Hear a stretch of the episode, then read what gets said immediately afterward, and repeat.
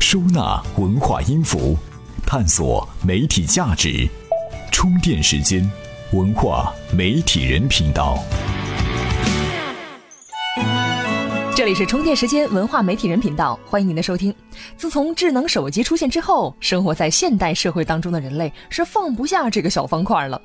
因为呢，工作或者是学习，有的人确实需要经常使用手机，但大部分人往往都因为社交媒体把自己捆绑在了手机上，因为不想错过朋友的朋友圈、微博好友的任何消息，这就意味着一个小时之内你至少得刷新一次社交媒体。要是某天断网断电没信号，十二小时没有刷新朋友圈，就好像得了某种相思病，心里空落落的。事实上，也并没有哪个朋友要找你。最近偶然发现了这个现象呢，已经是有专门的名词描述了，叫做 FOMO，Fear to Missing Out，害怕错过。那么，心理学家对社交媒体行为的研究有什么成果？频繁使用社交媒体是一种病吗？资讯回来，我们继续聊聊这个话题。每日必知。呃，NASA 在火星表面找到了液态水。九月二十九号凌晨，美国宇航局发布重大发现：火星地表确认有液态水体存在。科学家们表示，火星表面的一些陨坑坑壁上沉积了一种含有盐分的水体，能够改变火星表面水体的冰点和沸点，从而使液态水在火星地表的存在成为可能。史上最严的新广告法实施以后，中招的企业不在少数。九月二十八号，有媒体报道，北京市工商行政管理局的执法人员发现，小米科技责任有限公司在其网站广告中使用“最佳广告”用语，涉嫌违法，将立案调查处理。因为刊发虚假报道，十五家媒体被查处。九月二十八号，国家新闻出版广电总局公开通报了媒体刊登虚假失实报道的查办情况，扬子晚报等十五家媒体和十七名采编人员受到处罚。又一家有影响力的报纸休刊了。九月二十八号，上海发行量最大的财经类报纸《上海商报》宣布，十月一号起休刊。上海商报曾是全国第一家改制成企业的日报。这里是充电时间，文化媒体人频道。欢迎回来。这放在没有社交媒体的年代，喜欢聊天的人呢，充其量也就是和人侃侃大山、拉拉家常。而智能手机的普及，直接导致了这类人在社交媒体上花的时间快速增长。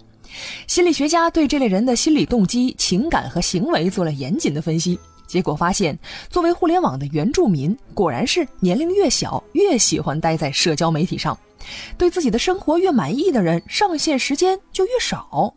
最后一个结论还蛮有意思的，无论是容易高兴还是容易难过的人，他们都喜欢待在社交媒体上。换句话说，刷微博无论给他们带来的是快乐还是愤怒，他们都离不开微博。心理学家之后的研究发现，手机使用越频繁，大学生的学习成绩和生活满意度就越低。刷 Facebook 最能使学习分心。所以，奉劝各位大学生们，赶紧卸掉所有的社交软件，只留电话和短信。最好呢，咱们使用使用诺基亚那个能砸核桃的黑白屏手机，闭关学习去吧。当然了，这是个玩笑。事实上，不用太过焦虑。有研究发现，其实人类挺容易厌倦社交媒体的。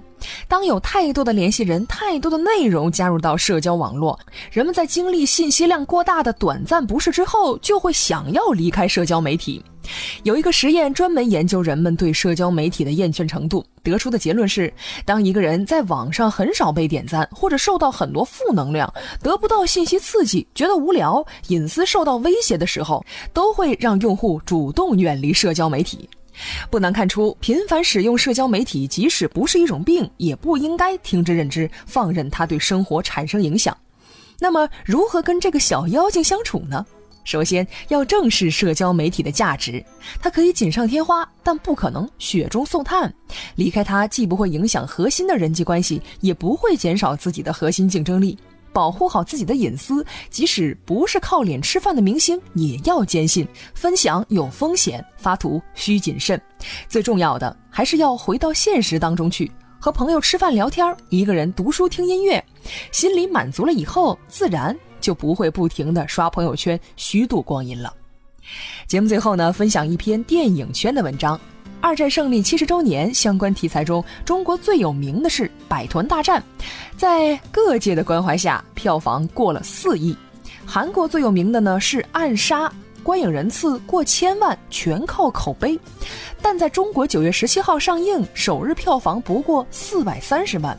照这样下去，总票房不会比《明良海战》好到哪里去。这篇文章细数了在中国上映的韩国电影，以及为何他们会水土不服。您在充电时间的微信公众账号中回复“暗杀”两个字，就能够看到这篇文章了。另外，欢迎关注微信公众号“充电时间”，订阅收听《营销方法论》、进击的 PM、TMT 创业者等系列节目。感谢您的收听，我们下期再见。怎么样关注我们的微信公众号呢？您在微信内搜索“充电时间”就可以找到加 V 的我们了。关注后赶紧开始每日签到，积分可以兑换礼品哦。这里是充电时间，商业思维和行动智慧是我们共同的追求。